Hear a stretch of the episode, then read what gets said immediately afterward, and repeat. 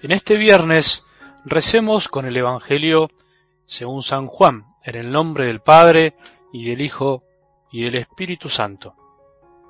Jesús dijo a sus discípulos, no se inquieten, crean en Dios y crean también en mí. En la casa de mi Padre hay muchas habitaciones. Si no fuera así, se lo habría dicho a ustedes. Yo voy a prepararles un lugar, y cuando haya ido les haya preparado un lugar, volveré otra vez para llevarlos conmigo, a fin de que donde yo esté, estén también ustedes. Ya conocen el camino del lugar a donde voy. Tomás le dijo, Señor, no sabemos a dónde vas, ¿cómo vamos a conocer el camino? Jesús le respondió, Yo soy el camino, la verdad y la vida. Nadie va al Padre sino por mí.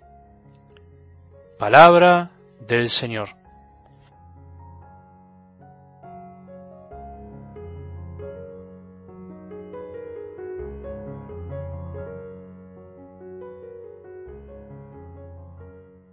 Qué bien nos hace ir terminando esta semana intentando distinguir la voz del buen pastor.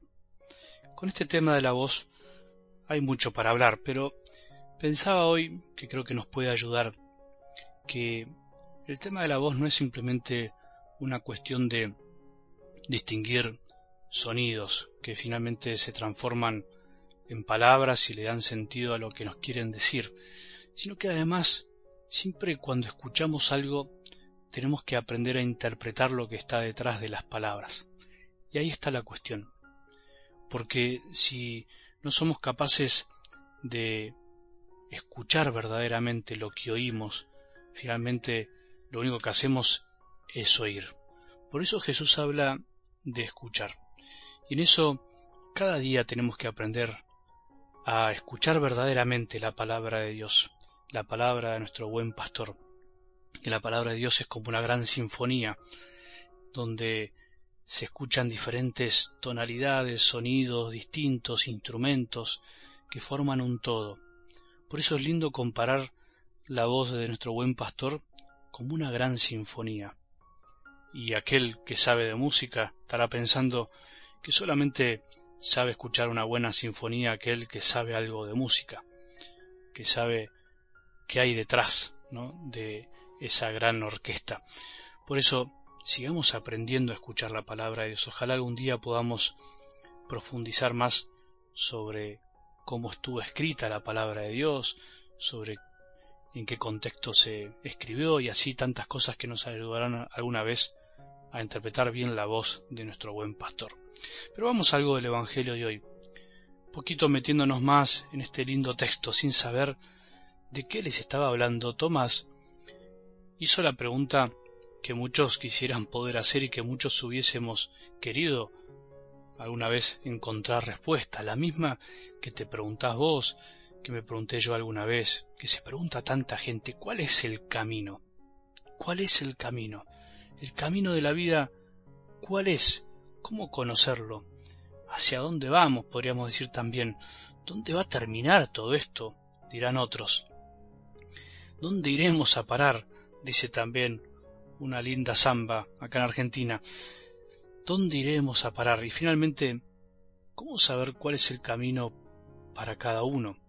¿Cuál es el camino? ¿Cómo conocerlo? ¿Y cómo saber cuál es el camino para mí concretamente? Tantas preguntas que hice que imagino que alguna vez te habrás hecho. Bueno, Jesús responde mostrando no sólo cuál es el camino, sino cuál es la verdad y qué es la vida. Completito, digamos. Completita la respuesta de Jesús. Todo lo que el hombre quiere saber en una sola respuesta, en una sola frase. Todo lo que el hombre necesita, vos y yo, aquellos que no lo conocen, incluso aquellos que andan sin sentido, todo está condensado, por decirlo así, en una persona con mayúscula, no en una idea, no en una ideología, no en una ilusión, no en un sistema económico, no en un proyecto, sino en una persona. El camino, mira, ¿sabes qué? El camino no es un lugar concreto. La verdad no es una idea, una ideología, un concepto abstracto y la vida no es la tuya o la mía, es la vida con mayúscula. El camino, podríamos decir, empieza y no termina. La verdad nunca terminará de comprenderse porque no es nuestra y la vida nunca terminará de vivirse. ¡Qué maravilla! ¡Qué alegría! Eso es lo más lindo. ¿No te parece? ¿Lo pensaste alguna vez? Por eso Jesús nos anima a no inquietarnos, a tener fe en el Padre y en Él.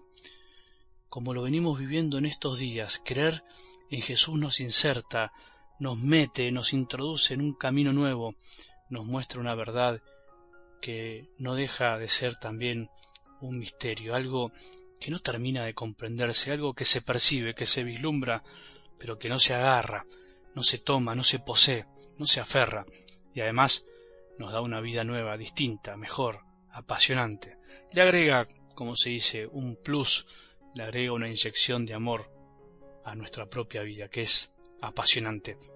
Fíjate si creer en Jesús no te ayudó a que tu vida también cambie de rumbo, a que tu vida encuentre una luz, una verdad diferente, a que descubras verdades que antes no veías, a que tengas más vida que antes, más ganas de vivir, de levantarte, más ganas de amar y de agrandar tu corazón, de hacerlo gigante, o de por lo menos no tenerle miedo a la muerte, como me pasó hace unos días que fui a ver un hombre que está cercano a morir y tenía una paz inmensa, preparado para el gran paso.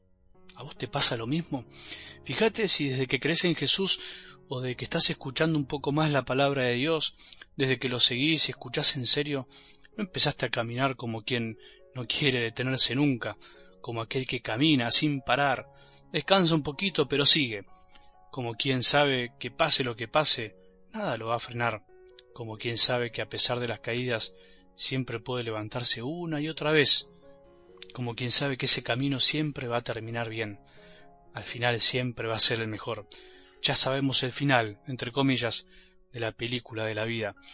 Pensá qué sería de tu vida si no fuera porque tenés fe. Algo de fe, no importa cuánto, sino por lo menos un poco de fe.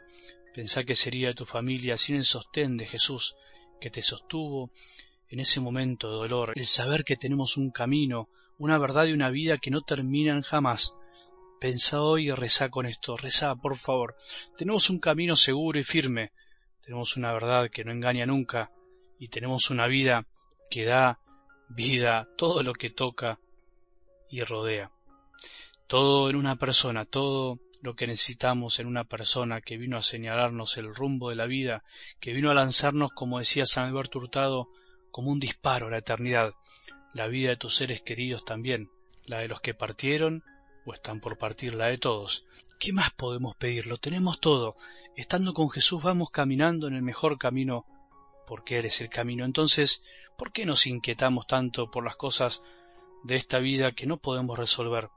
¿Por qué hacemos un mundo, entre comillas, de lo que no es? ¿Por qué hacemos de las tristezas algo eterno cuando no estamos hechos para las tristezas? ¿Por qué dejamos que el sufrimiento de la vida nuble el verdadero fin de nuestro corazón? ¿Por qué dejamos que la partida de un ser querido nos angustie tanto? Nos inquieten, no nos inquietemos, no nos dejemos inquietar por las cosas que pasan y nos pasan. Acudamos a Él, pidamos más fe, pidamos más amor, pidamos más esperanza. Que tengamos un buen día y que la bendición de Dios, que es Padre misericordioso, Hijo y Espíritu Santo, descienda sobre nuestros corazones y permanezca para siempre.